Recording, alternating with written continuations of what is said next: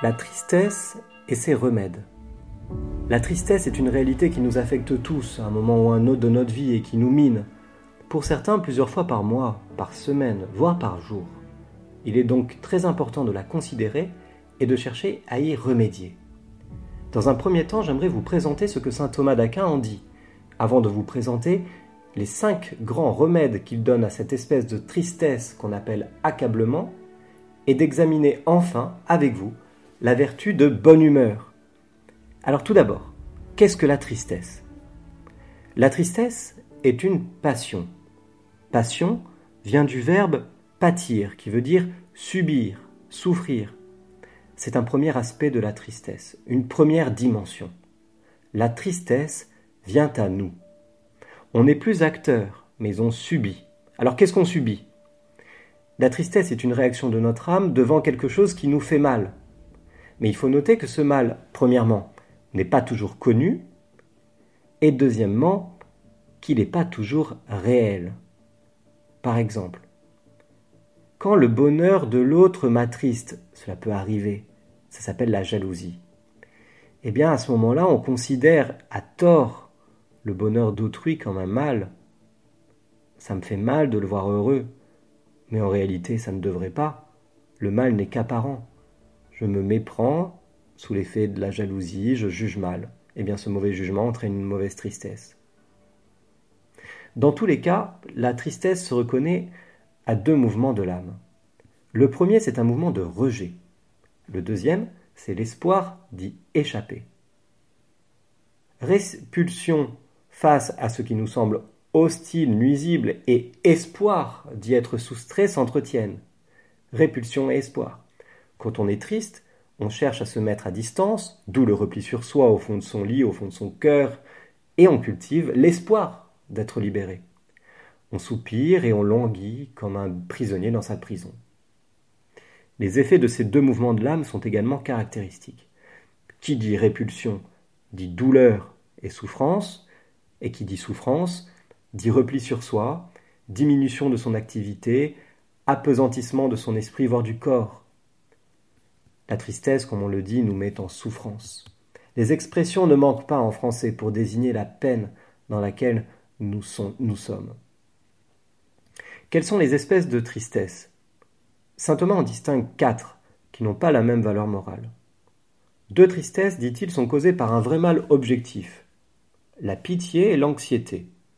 Ces deux formes de tristesse, pour lui, sont naturelles et bonnes. La tristesse que Jésus, par exemple, ressent à l'égard des foules sans berger ou de son ami Lazare qui vient de mourir et de la pitié. Le Christ a été bouleversé à la vue de ces mots.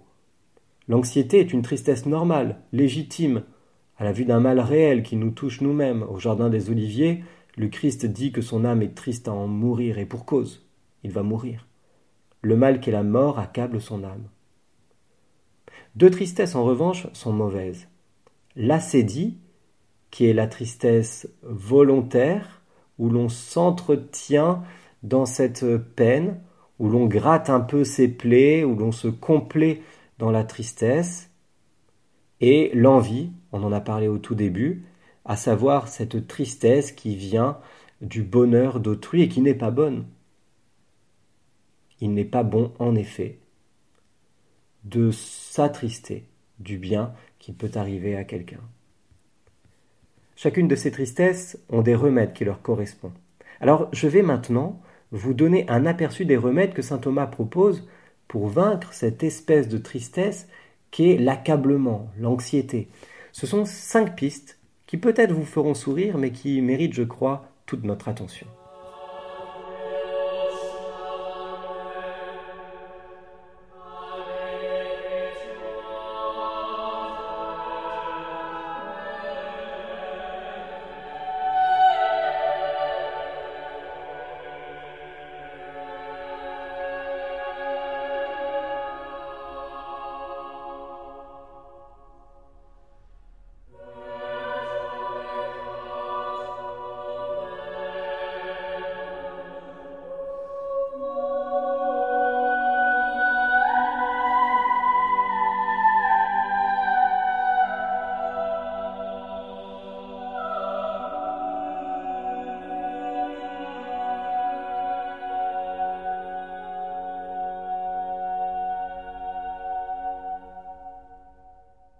Le premier remède, selon saint Thomas, va vous sembler évident et peut-être un peu étrange venant d'un théologien, c'est le plaisir.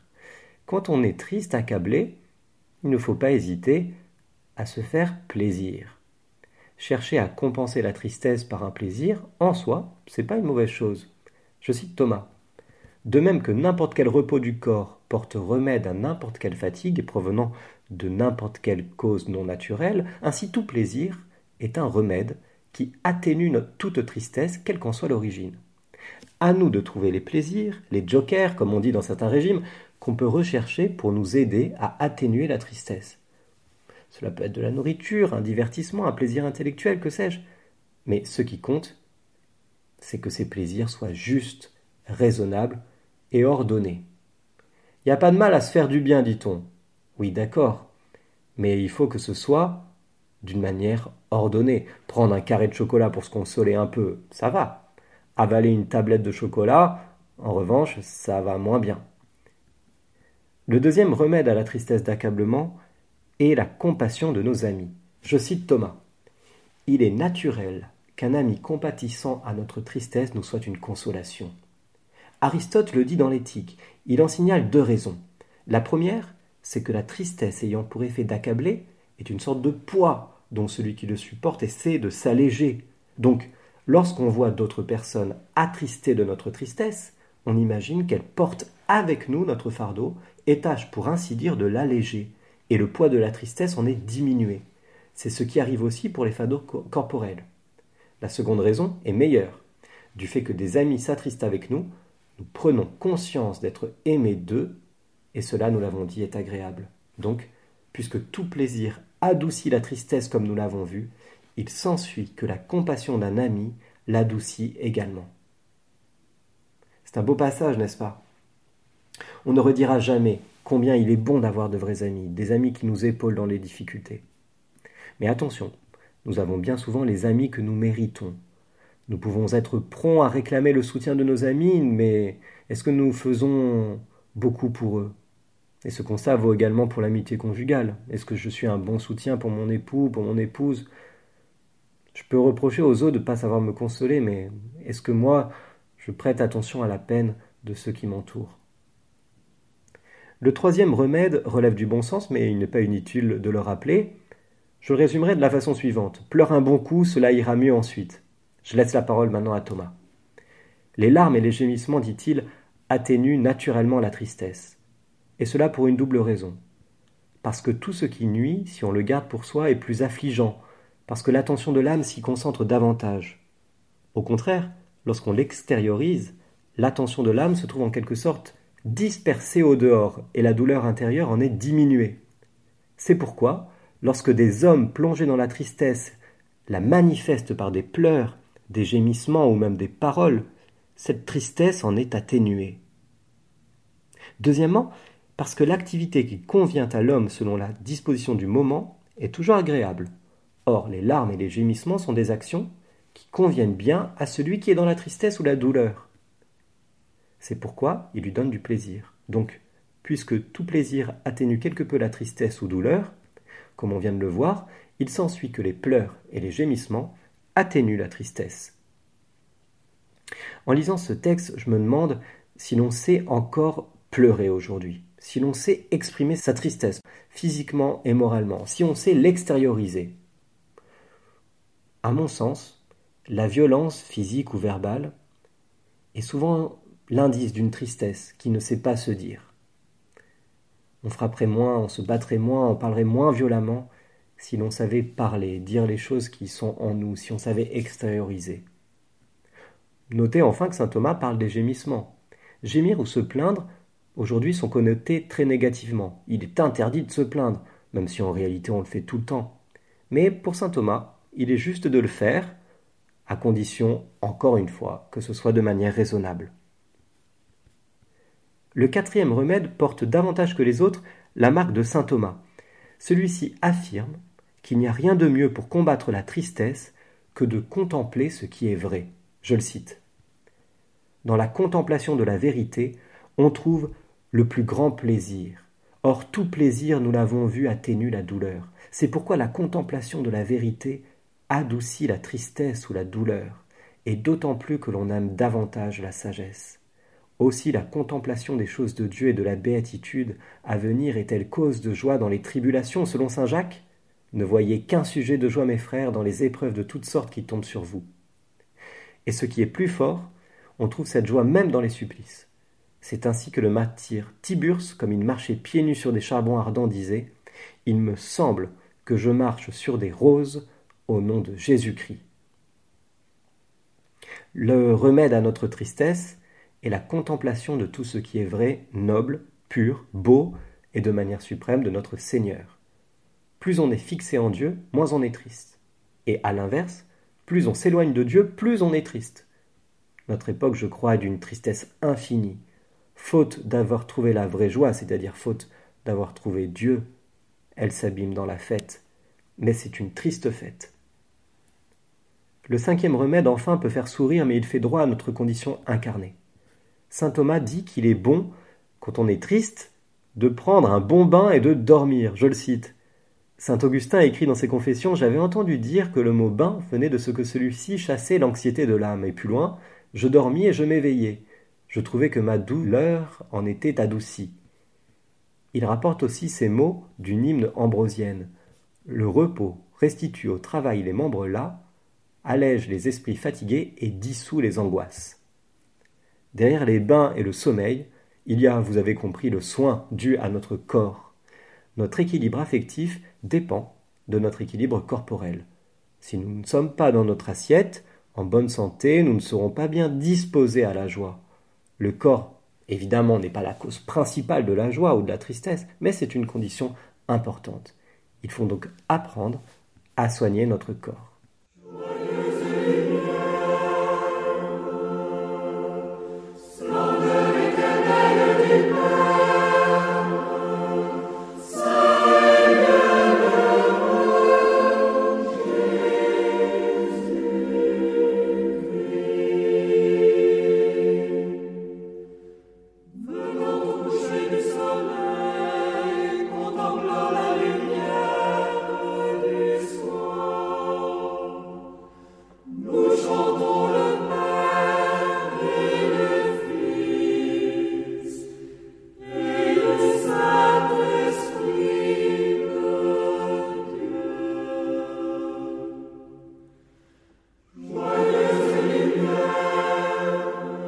Troisième partie de cet enseignement, la vertu de Trapelli.